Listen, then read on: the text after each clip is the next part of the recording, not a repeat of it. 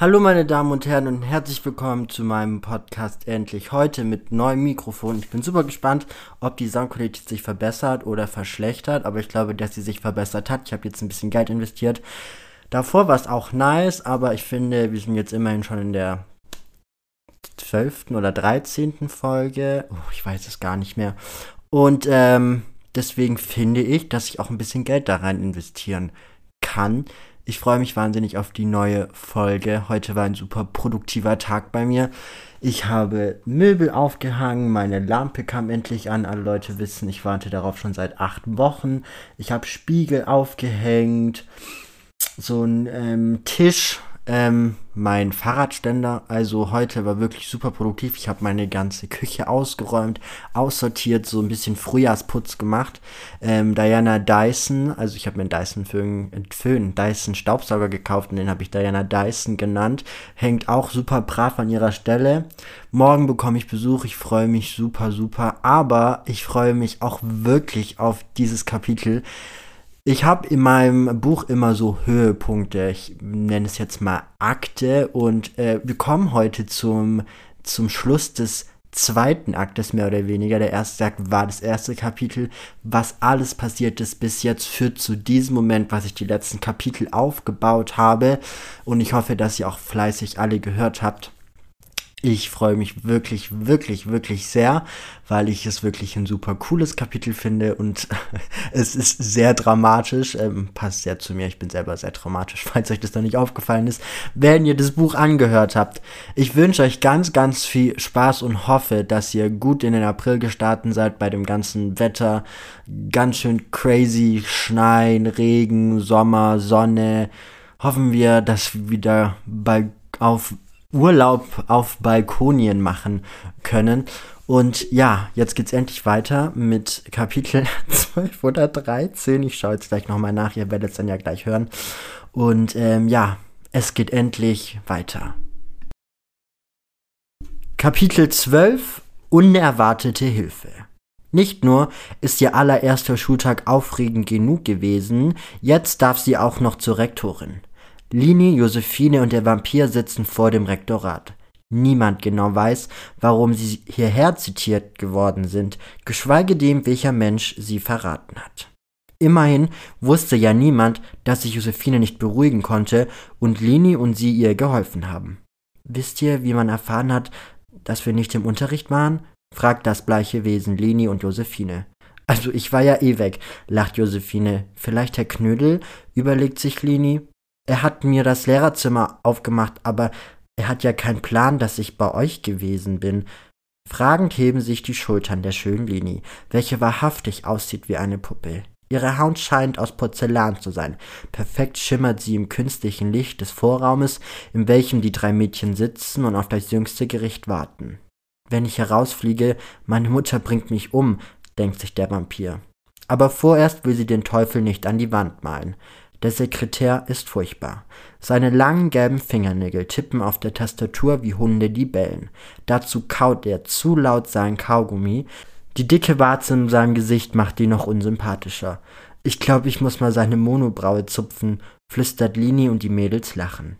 Genervt blickt Herr Zäuner, der Name des Sekretärs, wie der Vampir es gerade eben erfahren hat, auf die Dreiergruppe. Falls es euch interessiert, ich muss mich konzentrieren. Vielleicht fällt ja auch ein zufälliger Eintrag in das digitale Tagebuch, wenn ihr nicht leise seid. Besonders der Frau Nacht wäre dies sehr unangenehm am ersten Schultag, nicht wahr? sagt er hämisch. Was ist denn sein Problem? flüstert Josephine noch leiser. Ich weiß es nicht, aber es gibt Menschen, die ihre Macht ausnutzen, um sich zu profilieren, spricht der Vampir laut. Wieder lachen die Mädels im Dreiklang. Der Kopf des Mannes wird rot, fast so wie der Stift, welchen er in der linken Hand hält. Bevor er etwas sagen kann, öffnet sich die Tür der Rektorin. Hinter der Pforte kommt ein schmales Wesen hervor. Ihre langen blonden Haare sind zu einem Dutt zusammengefasst und wie eine Japanerin hat sie ihren Stift in ihre Frisur gesteckt. Ah ja, da sind ja meine Abiturienten. Der Vampir weiß nicht genau, wie sie die Frau einschätzen soll. Auf der einen Seite ist sie sehr stylisch. Das Kostüm, welches sie tragt, ist gelb mit einer cremefarbigen Bluse. Die weißen hohen Schuhe sind perfekt zu dem Outfit gewählt, doch ihre Mimik ist eine Mischung aus Ernst und Sympathie. Die Mädchen stehen auf. Lini möchte Josephine helfen, welche mit der Make-up-Kunst wieder frisch aussieht. Doch Josephine lädt Danken ab. Geht schon wieder, schmunzelt sie dankend. Nun erhebt sich der Vampir, geht als erstes in den großen Raum der Rektorin, welche sich mittlerweile auf ihren großen Ledersessel gesetzt hat. Eine Mischung aus Bleistift, frischem Parfüm und Papier erfasst Nachts Nase. Es erinnert sie an die Grundschule, und sofort spürt sie, welche Autorität die Dame besitzt.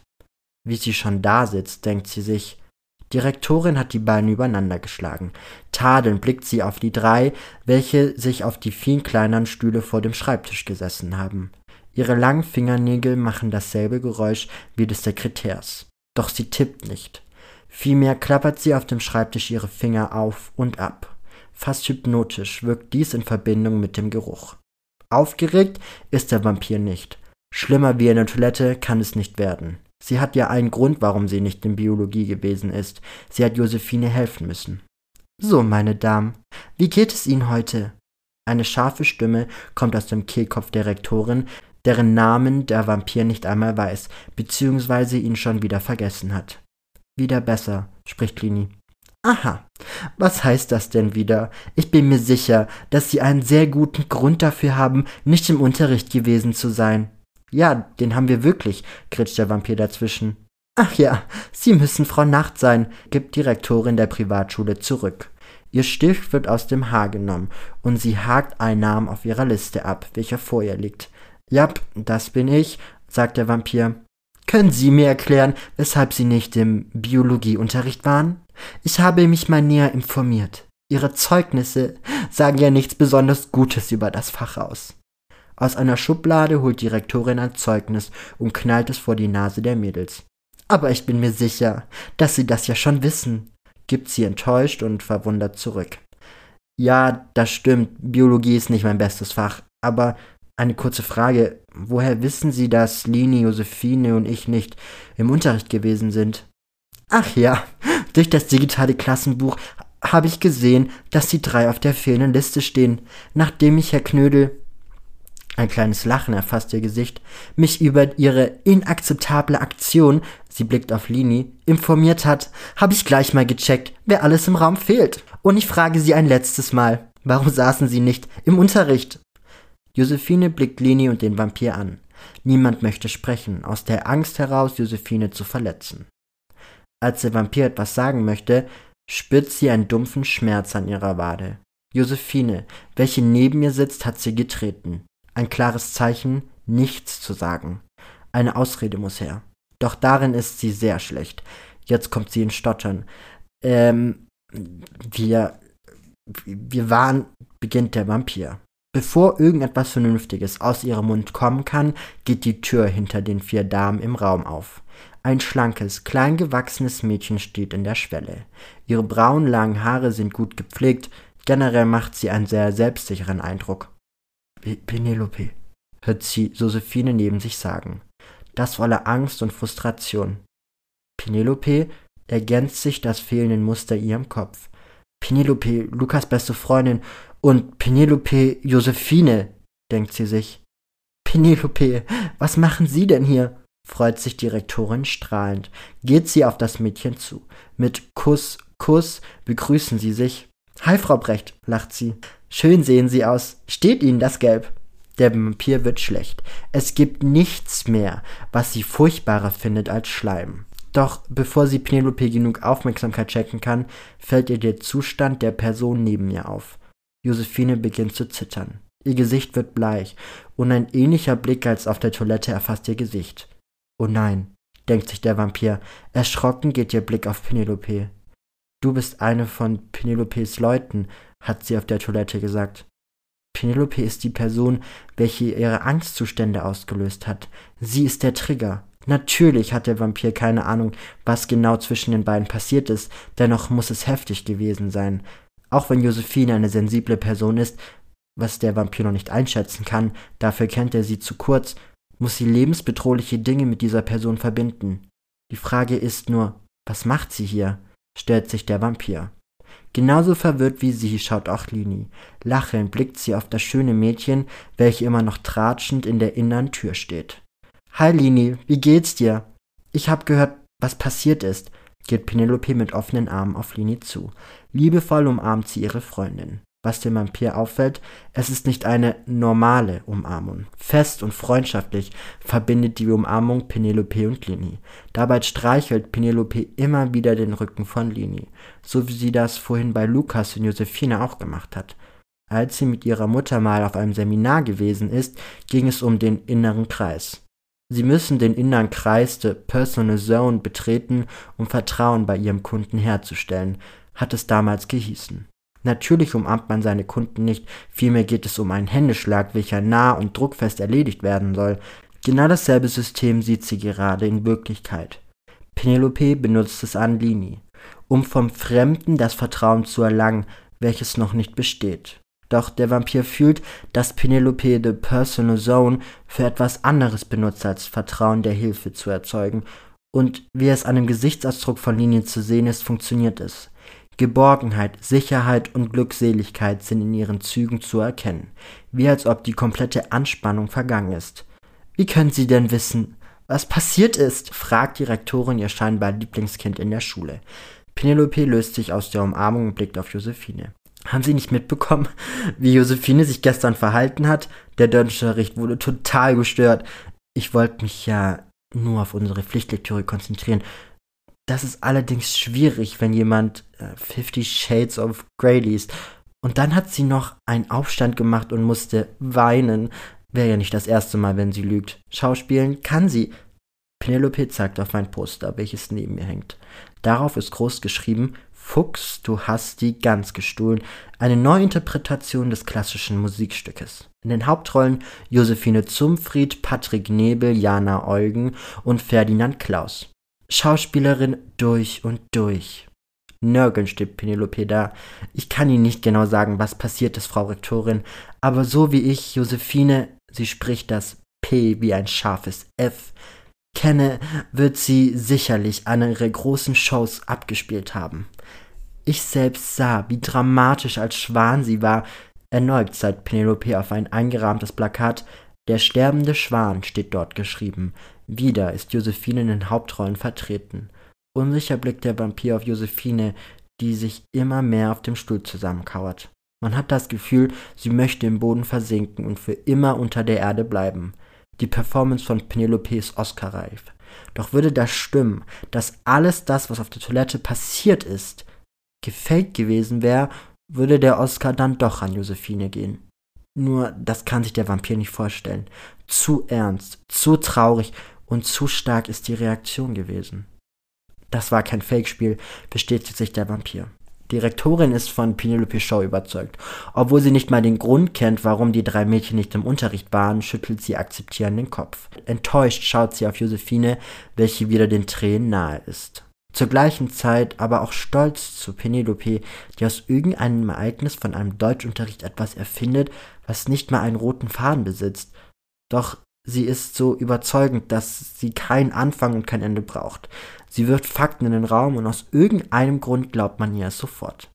Das ist eine gefährliche Eigenschaft, welche man gegen Menschen ausspielen kann, die man nicht mag, denkt sich der Vampir.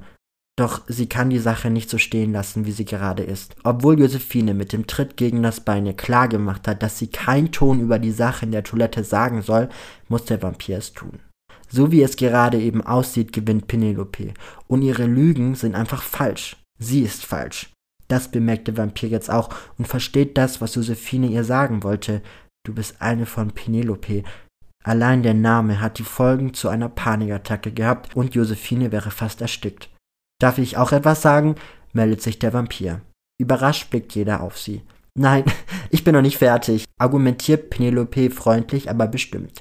Der Vampir dreht sich um, ihr langes braunes blondes Haar trifft sich im Augenkontakt mit der konkurrierenden Person gegenüber von ihr. Egal was passiert, du setzt dich gegen sie durch, spricht der Dracula innerhalb des Vampirs. Mit Verlaub, Penelope, so heißt du doch, das Mädchen nickt. Immer im Hinterkopf haben, ich kenne sie nicht, ich habe sie noch nie gesehen, denkt sich der Vampir. Du warst nicht mal auf der Toilette dabei. Du hast keinen blassen Schimmer, was dort passiert ist. Auf der Toilette? Rätselnd blickt die Rektorin auf der Vampir, welche sich wieder umgedreht hat. Ja, auf der Toilette. Wieder spürt sie einen Tritt von Josephine gegen ihr Bein, doch dieses Mal ist es ihr egal. Sie wird diesen Kampf gewinnen. Aus der Höhle der Löwen werden Lini, Josephine und sie gestärkt, glücklich und vor allem siegreich hervorkommen. Wenn ich nicht zufällig auf der Toilette gewesen wäre, wüsste ich nicht mal, ob Josephine noch ansprechbar ist. Sie hatte eine Panikattacke und ist hyperventiliert. Die Blicke von Lini und Josephine treffen sich wie Feuerwerke, die in der Luft explodieren. Beide schütteln den Kopf. Lini spricht sogar lautlos Sag nichts, nichts. Der Vampir verharrt kurz. Doch als der Finger der perfekt geschminkten Person auf Penelope zeigt, steigt die Wut in ihr nur noch größer. Josephine hatte eine Panikattacke wegen Penelope. Allein als ich den Namen Penelope ausgesprochen habe, hat sich ihr ganzer Körper heruntergefahren. Wie ein Haufen Asche lag sie auf dem Boden, dann hat sie keine Luft bekommen, sich in die Situation so reingesteigert, dass ihre Finger, Beine, schlichtweg ihr ganzer Körper an Kontrolle verloren hat. Lini ist in das Klo gekommen und hat gesehen, wie schlecht es ihrer Freundin geht. Dann ist sie bei uns geblieben. Tapfer zwinkert der Vampir ihr zu, doch die Rektorin auf der anderen Seite ist ganz anders. Sowohl Josephine als auch Lini starren zu Boden. Sie haben eindeutig Angst, die Wahrheit zuzugeben. Doch warum? fragt der Vampir. Wegen einer Person dieser Penelope, was kann an ihr so schlimm sein? gehen ihr die Gedanken durch den Kopf. Deshalb war sie bei diesem Herr Knödel? Die Stimme von der Rektorin geht schlagartig nach oben. Knödel, räuspert sie sich gehalten in einer tieferen Tonfarbe.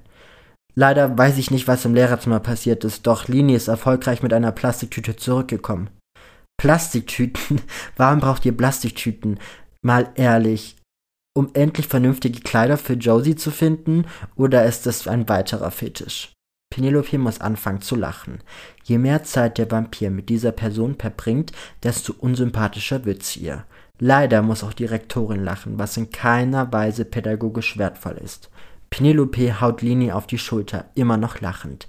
Diese bekommt jedoch nur einen kleinen Schmunzel aus ihr hervor. Mit einem verständnislosen Blick schaut der Vampir sie an. Lini, erzähl doch, was dann passiert ist, fordert sie der Vampir heraus. Es kann nicht sein, dass sie diese Penelope unterstützt. Der Vampir ist zwar ein paar Stunden erst auf dieser Schule, doch diese Person geht gar nicht. Das ist ihr zu 100% klar. Lini stottert vor sich hin. Immer wieder blickt sie auf Penelope und den Vampir. Gequält sieht sie aus. Der Konflikt zwischen der Angst, etwas Falsches zu tun, und der Wahrheit pulsiert in ihr. Lini weiß nicht, was sie tun soll. Erwartungsvoll sieht der Vampir sie an. Trau dich, kommuniziert sie mit Lini erneut lautlos. Doch Lini schweigt. Kein Ton, keine Aussage kommt aus ihr heraus. Nichts. Ich wusste doch, dass Sini mit der ganzen Sache nichts zu tun hat, strahlt Penelope triumphierend. Mein Mädchen hält sich doch an die Regeln, nicht wahr, Schatzi?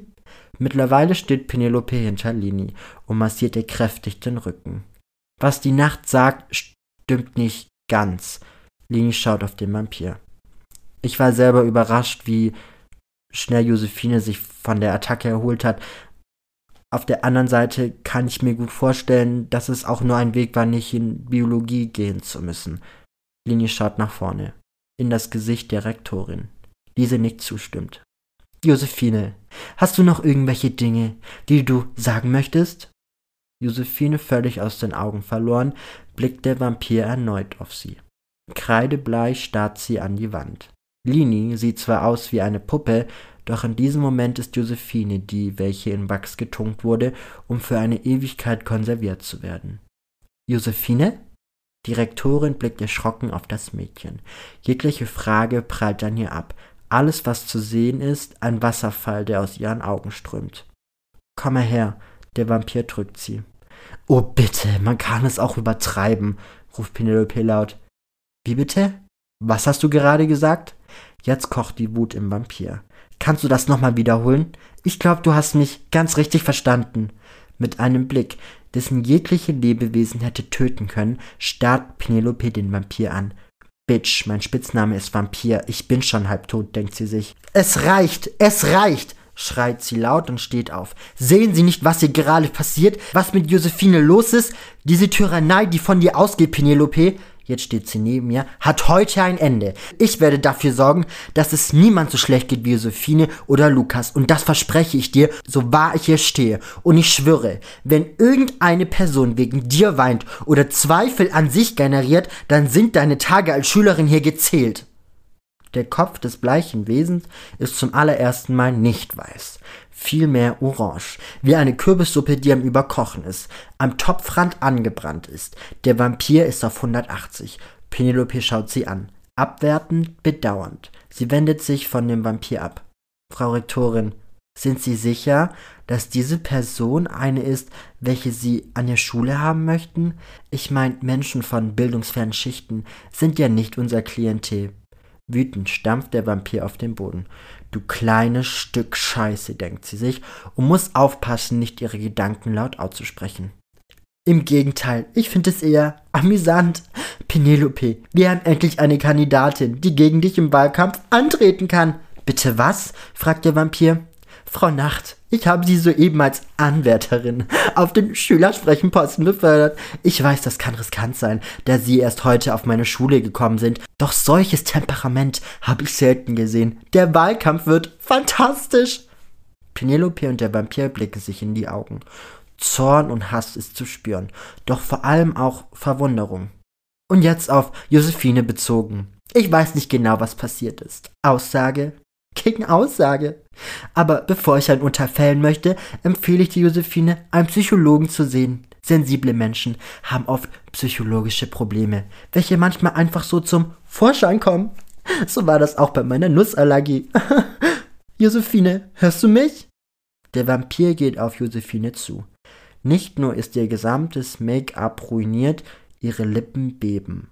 Es scheint so, als ob sie schreien möchte, doch es nicht kann. Es scheint, dass sie in einem Gefängnis steckt, welcher ihr eigener Körper repräsentiert. Josephine, hörst du mich? Der Vampir bekommt keine Antwort. Wenn sie jetzt nichts dagegen hätten, würde ich wieder zurück. Zur Biologie. Die vermissen mich da schon bestimmt. Penelope nimmt Lini an der Hand und beide verlassen den Raum. Schockiert starrt Lini auf Josephine. Der Vampir schaut sie an und für eine kurze Zeit treffen sich ihre Augen.